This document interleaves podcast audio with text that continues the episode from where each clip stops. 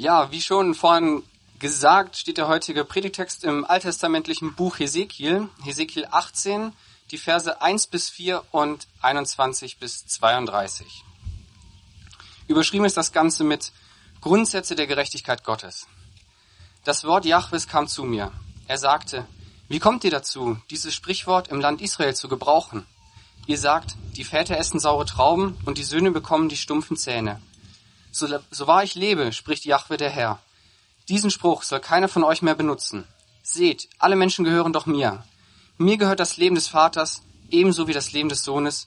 Nur wer sündigt, muss sterben. Wenn der Gottlose umkehrt und das Sündigen lässt, sich an meine Ordnungen hält und tut, was gut und richtig ist, dann soll er am Leben bleiben und muss nicht sterben. Keine von allen Sünden, die er begangen hat, soll ihm noch angelastet werden. Weil er danach getan hat, was vor Gott recht ist, soll er am Leben bleiben. Meint ihr, es gefällt mir, wenn ein Gottloser stirbt? Sagt Jahwe der Herr. Nein, ich freue mich, wenn er sein Leben ändert und am Leben bleibt. Wenn aber ein Gerechter nicht mehr recht vor mir lebt, wenn er anfängt, Böses zu tun und dieselben Abscheulichkeiten begeht wie der Gottlose, soll er dann am Leben bleiben? Nein, keine von all seinen gerechten Taten wird ihm angerechnet werden. Weil er sich der Untreue schuldig gemacht und Böses getan hat, muss er sterben. Wenn ihr nun sagt, was der Herr tut, ist nicht recht, so hört mir zu, ihr Leute von Israel. Meine Handlungsweise soll nicht richtig sein? Sind nicht vielmehr eure Handlungen falsch? Wenn ein Gerechter nicht mehr recht vor mir lebt, wenn er Unrecht tut und daraufhin stirbt, so stirbt er wegen des Unrechts, das er getan hat. Wenn aber ein Gottloser umkehrt, sein gesetzloses Handeln lässt und tut, was gut und richtig ist, dann wird er sein Leben retten. Sieht er es ein und lässt sein Gesetzwidriges tun, soll er am Leben bleiben und nicht sterben. Wenn also das Haus Israel sagt, was der Herr tut, ist nicht recht, sollte wirklich, sollte wirklich meine Handlungsweise nicht die richtige sein, ihr Leute von Israel? Sind nicht vielmehr eure Handlungen falsch? Darum werde ich euch das Urteil sprechen, ihr Leute von Israel. Jeder bekommt das, was er durch seine Taten verdient hat, spricht Jahwe der Herr. Kehrt also um und macht Schluss mit allem Unrecht, damit es euch nicht zur Schuldfalle wird. Trennt euch von allen Vergehen, mit denen ihr euch an mir vergangen habt, und schafft euch so ein neues Herz und einen neuen Geist. Warum wollt ihr denn sterben, ihr Leute von Israel? Mir gefällt es nicht, wenn ein Mensch sterben muss, spricht Jahwe der Herr. Kehrt also um, damit ihr am Leben bleibt. Das war ein ziemlich langer Text. Und ich finde die Geschichten aus dem Alten Testament faszinierend. Ähm, ich liebe das Alte Testament für seine Geschichten, wie es von Menschen erzählt und wie es erzählt, wie Gott mit dem Volk Israel durch die Zeiten geht, weil daran so deutlich wird, wie Gott ist, wie sein Charakter ist und wie sich das in seinen Taten äußert. Und Heute sind wir beim Propheten Hesekiel. Hesekiel lebt in, schwierigen, in einer schwierigen Zeit. Ähm, ein König von Babylon hatte Israel angegriffen und vor allen Dingen Leute aus der Oberschicht deportiert und sie leben jetzt in Babylon. Und unter diesen Leuten ist Hesekiel, den Gott zum Propheten beruft. Und er gibt Hesekiel zwei wichtige Aufgaben. Erstens sagt er zu ihm, richte dem Volk aus, was ich zu sagen habe. Also Hesekiel ist quasi Gottes Mund oder ja, irgendwie das ist er so der Botschafter, der sich an die Israeliten wendet. Und seine zweite wichtige Aufgabe ist, die Israeliten zur Umkehr zu rufen dass sie nicht etwas Gottloses tun und Gott sie strafen muss. Also Hesekiel redet zum Volk und er streitet auch mit dem Volk, ähm, weil das Volk und Gott unterschiedlicher Meinung sind. So auch im heutigen Predigtext. Das fängt an damit, dass Gott durch Hesekiel sagt, wie kommt ihr dazu, im Lande Israel folgendes Sprichwort zu gebrauchen? Die Väter haben saure Trauben gegessen und die Söhne bekommen stumpfe Zähne. So wahr ich lebe, spricht Jahwe der Herr, diesen Spruch soll keiner mehr von euch benutzen. Also Gott ist absolut nicht damit einverstanden, dass die Israeliten dieses Sprichwort haben. Was bedeutet das eigentlich? Also es ist ja irgendwie ein sehr bildliches Sprichwort. Da geht es um Väter, die saure Trauben essen und die Kinder, die dann stumpfe Zähne haben. Übertragen heißt das, die Eltern haben Mist gebaut. Sie haben gemacht, was Gott nicht gefiel, aber sie tragen nicht die Konsequenzen, sondern die Kinder erst tragen die Konsequenzen dafür, die tragen die Strafe. Und Gott ist deswegen nicht damit einverstanden mit diesem Sprichwort, weil es nicht stimmt. Zwischen den Zeilen kommt auch raus, dass das Volk Israel sagt, hey Gott, du bist doch ungerecht. Also, was können wir dafür, dass unsere Eltern Mist gebaut haben und wir müssen jetzt die Suppe auslöffeln? Das ist doch ungerecht. Und deswegen sagt Gott, ihr sollt dieses Sprichwort nicht mehr gebrauchen. Ich will hier etwas klarstellen. Ich zeige euch, wie es sich wirklich verhält, denn ihr habt etwas falsch verstanden. Und Gott ist es wirklich sehr ernst damit. Der sagt, der benutzt nämlich einen Schwur. Er sagt, bei meinem Leben sollt ihr dieses Sprichwort nicht mehr verwenden. Und was sehen die Israeliten jetzt falsch? Das sagt uns der Vers 4. Da sagt Gott weiter, seht, alle Menschen gehören doch mir mir gehört das Leben des Vaters ebenso wie das Leben des Sohnes, und nur wer sündigt, muss sterben. Gott lässt niemanden für die Schuld seiner Vorfahren sterben. Selbst wenn die Eltern wirklich gottlos gelebt haben, werden ihre Kinder nicht sterben als Strafe dafür.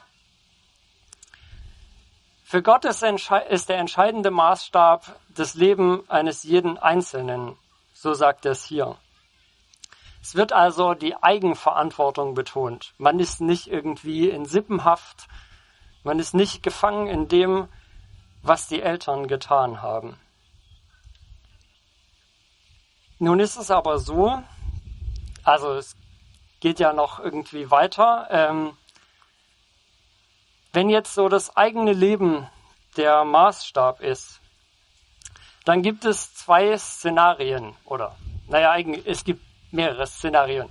Das erste Szenario, was Gott macht, ist, der sagt, also wenn es jemand gottlos lebt und dann aber umkehrt, das heißt, wenn er so lebt, wie Gott es gefällt, dann kann er am Leben bleiben. Dann ist auch nicht mehr relevant, was er vorher alles getan hat. Dann fällt nicht mehr ins Gewicht, dass er irgendwie Götzendienst betrieben hat, also nicht Gott angebetet hat, sondern andere Götter, dass er seinen Nächsten ungerecht behandelt hat, dass er gegen Wucher Geld verliehen hat, dass er andere unterdrückt, mit der Frau seines Nächsten schläft, also Ehebruch begeht, wenn er von diesen ungerechten Wegen umkehrt, dann fällt das, was vorher gewesen ist, nicht mehr ins Gewicht, sagt Gott, sondern wenn er gerecht lebt, dann wird er am Leben bleiben. Aber auch ein anderes Szenario ist denkbar, nämlich, dass jemand bisher Gott ge äh, äh gefällig gelebt hat, gerecht gelebt hat und dass er jetzt aber Unrecht begeht. Aus welchen Gründen auch immer. Wenn er anfängt, Unrecht zu tun, dann verwirkt er sein Leben.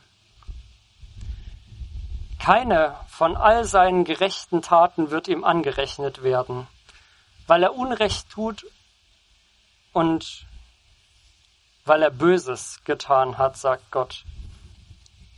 Das ist schon ganz schön krass. Alles, was an gerechten Taten vorher war, fällt auch hier nicht mehr ins Gewicht. Ehrlich gesagt wird mir Gott hier unheimlich. Wer anfängt, gottlos zu leben, der hat den Tod verdient. So sagt zumindest hier Gott an dieser Stelle. Das ist kein Automatismus, also nicht wer un anfängt ungerecht zu leben, der stirbt demnächst. Das macht das Alte Testament auch klar.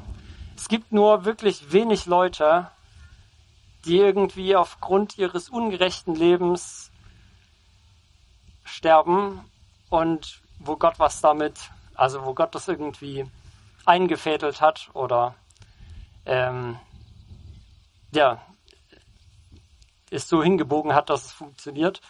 Äh, da ist zum Beispiel König Ahab, der sehr viel Unrecht tut. Ähm, und irgendwann reicht es Gott und der sagt, ähm, der sucht nach einem Plan, wie er Ahab reizen kann, damit er dieser König in die Schlacht gegen einen anderen König zieht und da fällt ähm, und so stirbt. Tatsächlich gibt es diese Geschichten, wo Gott sagt, ja, ich bin für den Tod eines Menschen verantwortlich, weil er ungerecht gelebt hat.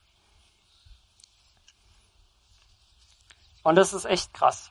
Ähm, und ich frage mich und ich frage auch euch, ähm, ist in eurem Gottesbild Platz dafür, dass Gott das tut, dass Gott so handelt, dass er so gerecht ist, ja so heilig, dass er das Unrecht irgendwann nicht mehr toleriert, sondern den Tod als Strafe dafür gibt. Und das Volk Israel, das hatte ja die Frage,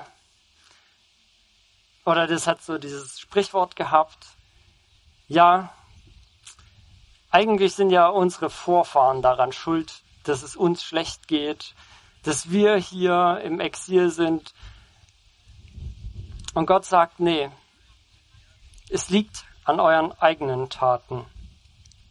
Ihr werft mir vor, ungerecht zu sein, sagt Gott da, aber prüft euch selber, ob nicht ihr ungerecht seid, ob ihr nicht falsch liegt mit dem, was ihr tut. Und dann ruft er sie zur Umkehr. Da sagt Gott, kehrt also um und macht Schluss mit allem Unrecht, damit es euch nicht zur Schuldfalle wird. Trennt euch von allen Vergehen, mit denen ihr euch bisher an mir vergangen habt, und schafft euch ein neues Herz und einen neuen Geist. Warum wollt ihr sterben, ihr Leute von Israel?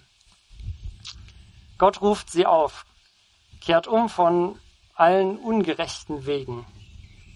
Haltet euch an meine Gebote. Lebt heilig, so wie ich heilig bin. Und ein sehr spannender Satz, schafft euch ein neues Herz und einen neuen Geist. Also verändert euer Leben, verändert, was ihr denkt und wie ihr handelt. Und an dieser Stelle steigen wir kurz aus aus diesem Text aus dem Alten Testament und schauen ins Neue Testament, denn es ist etwas hinzugekommen. Jesus ist gekommen. Jesus ist gekommen, um Herzen und Sinne und den Verstand neu zu machen. Das, was Gott da sagt an die Israeliten, was sie da noch selber machen sollen, das macht Jesus jetzt. Jesus verändert uns. Und mehr noch, Jesus versöhnt uns auch mit Gott. Paulus sagt einmal, die Sünde hat als Strafe den Tod verdient. Und diese Strafe der Sünde, die hat Jesus getragen. Deswegen muss man nicht mehr für die Sünde sterben, wenn man an Jesus glaubt und wenn man annimmt, dass Jesus für uns, für dich gestorben ist. Dass er dein Leben ins Lot mit Gott bringt. Ich will noch einmal zusammenfassen, was wir hier in diesem Text über Gott lernen konnten. Gott ist gerecht. Er beurteilt die Menschen nach ihren eigenen Taten. Und er lässt sie nicht sterben für das, was ihre Vorfahren falsch gemacht haben. Gott ist gnädig. Er will nicht den Tod des Gottlosen, er ruft zur Umkehr. Er sagt, kehrt doch um, lebt doch so, wie ich es will, damit ihr das Leben habt.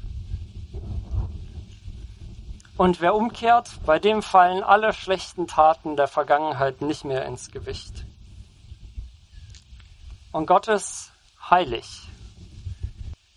Seine Gerechtigkeit kann dazu führen, dass Menschen aufgrund ihres Unrechts sterben, weil er Schuld nicht ungesühnt lassen kann. Aber das gilt für uns. Jesus ist gekommen, und hat die Strafe und die Sühne für alle Schuld getragen. Deswegen, wer an Jesus glaubt, der ist vor Gott gerecht und der muss nicht mehr sterben. Und wer das glaubt, der kann das mit Amen bekräftigen.